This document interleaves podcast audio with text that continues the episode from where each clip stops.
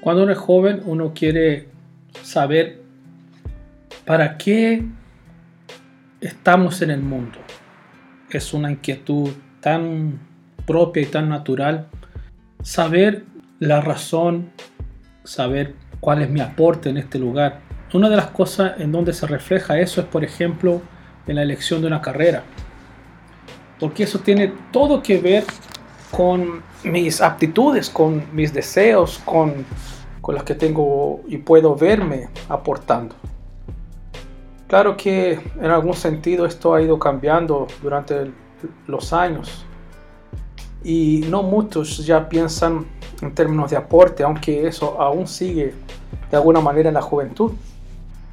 O sea, nosotros no siempre nos guiamos más por lo tanto que podamos aportar en la sociedad, sino más bien de cuántos recursos, de cuánto dinero, de cuánto sueldo voy a percibir después que esté desarrollando esa función. Pero los más idealistas, que yo creo que son los más correctos en ese sentido, la perspectiva no es de cuánto voy a extraer, sino de cuánto voy a entregar. Y sin duda que de entre la juventud, ¿no? en ese momento en donde hay que definir los pasos que voy a seguir dando en los próximos 40 años, en los próximos 50 años, o quizás por toda la vida, uno se pregunte y uno quiera buscar finalmente por qué estoy y para qué estoy. En ese sentido, es tan interesante leer el libro de Esther y darnos cuenta de cómo Mardoqueo, que era su tío, que finalmente la adoptó, pudo aclararle y decirle que el hecho de que ella se haya tornado la reina por una serie de circunstancias que no podré contarte acá, pero que quizás te levanten la curiosidad para leer el libro, que es un libro corto, él puede, frente a una situación, un problema que, que significaría el exterminio de todo su pueblo, de incluso de Esther misma, él le dice a ella, si te quedas callada en este tiempo, el alivio y la liberación de los judíos surgirán de otro lugar, pero tú y la casa de tu padre perecerán. ¿Y quién sabe si para un tiempo como este has llegado al reino? Esta percepción ¿no? de, de que Dios está por detrás de la historia y de que las circunstancias llevaron a Esther a ese lugar de hacerse reina para poder liberar a su pueblo y que ella tenía por lo tanto una misión tan específica y tan particular y tan eh, profundamente notoria en aquel momento de la historia era, es algo precioso que Mardoqueo, su tío, pudo verla y se la lanza a Esther. Ella finalmente percibe eso y dice, sí, lo voy a hacer. Pide la ayuda del Señor, pide que ayunen por ella, que oren por ella, para que ella cumpla aquel propósito por el cual ella vive y existe y está y llegó a ser la reina. Yo creo que de entre las cosas más preciosas de la vida, como te estoy comentando, es poder llegar a esa conciencia. Yo estoy realizando aquello por lo cual yo vine al mundo. Y el propósito por lo cual yo existo tiene que ver con el ideal de Dios para mi vida. ¿Por qué fui creado? ¿Para qué fui creado? ¿Por qué Dios me dio vida? ¿Por qué Dios me dio aliento? ¿Por qué Dios, quien siempre estuvo conmigo durante toda mi historia, durante toda mi trayectoria, por qué Dios me permitió vivir estas cosas?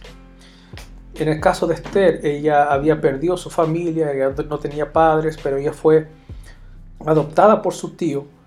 Entonces ese desastre que la hace vivir con su tío y que después permite o le abre las puertas para que ella llegue a ser la reina de, este gran imperio. Uno nunca sabe los resultados de estos pequeños detalles que van ocurriendo en la vida. Pero cuando uno llega y puede finalmente darnos cuenta de que el Señor estuvo por detrás, y eso es una gran verdad que yo te invito a que tú creas en esto. Dios está por detrás de los pequeños y grandes detalles de las cosas mínimas y de las grandiosas, Dios está por detrás. Aquellos que parecen desastres y lo son, porque no creo que Esther gozó y se alegró con, la, con el hecho de quedar huérfana. Pero estas cosas, años más tarde, significó que ella pudo ser instrumento en las manos de Dios para liberar todo su pueblo, para proteger todo su pueblo. Y a raíz de esto, de esta acción tremenda que involucraba tantos países, porque el imperio eh, que tenía su esposo, el rey, eh, involucraba 17 países. Entonces tú ves la magnitud de la, de la influencia, del actuar de esta mujer sobre tantas y miles y miles de personas. No sabemos eh, finalmente qué van a dar los, nuestras pequeñas acciones. Puede, puede ser que estemos hablando con personas que hoy están escuchando esto y serán determinantes para el futuro de grandes naciones. El hecho es que yo te invito a que busques en Dios el propósito de tu vida. Él siempre tiene lo mejor para nosotros. Que no miremos los eventos de la vida como si fueran un simple hecho al, azar. No, Dios dirige todo. Y aunque parezcan cosas terribles, sepa que hay un Dios que está orquestando todo. Y Él nos llevará. Y si tú puedes descubrir cuál es el plan de Dios para tu vida, yo sé que tú vas a gozarte en ello, yo sé que tú vas a disfrutarlo, yo sé que tú vas a vivir en paz. Y yo sé que tú vas a disfrutar este tiempo y no sufrir este tiempo. Lo más terrible es hacer algo que uno no le gusta hacer, pero está obligado a hacer. Aunque sea por, el sueldo que tengo fin de mes. Estar obligado a hacer algo que uno no ama es lo más terrible que uno pueda estar expuesto. Lo mejor es vivir la voluntad de Dios que siempre es buena, perfecta y agradable. Yo te invito a pensarlo. Y, y si tienes hijos, a ponerle eso en sus corazones. Que busquen la voluntad de Dios.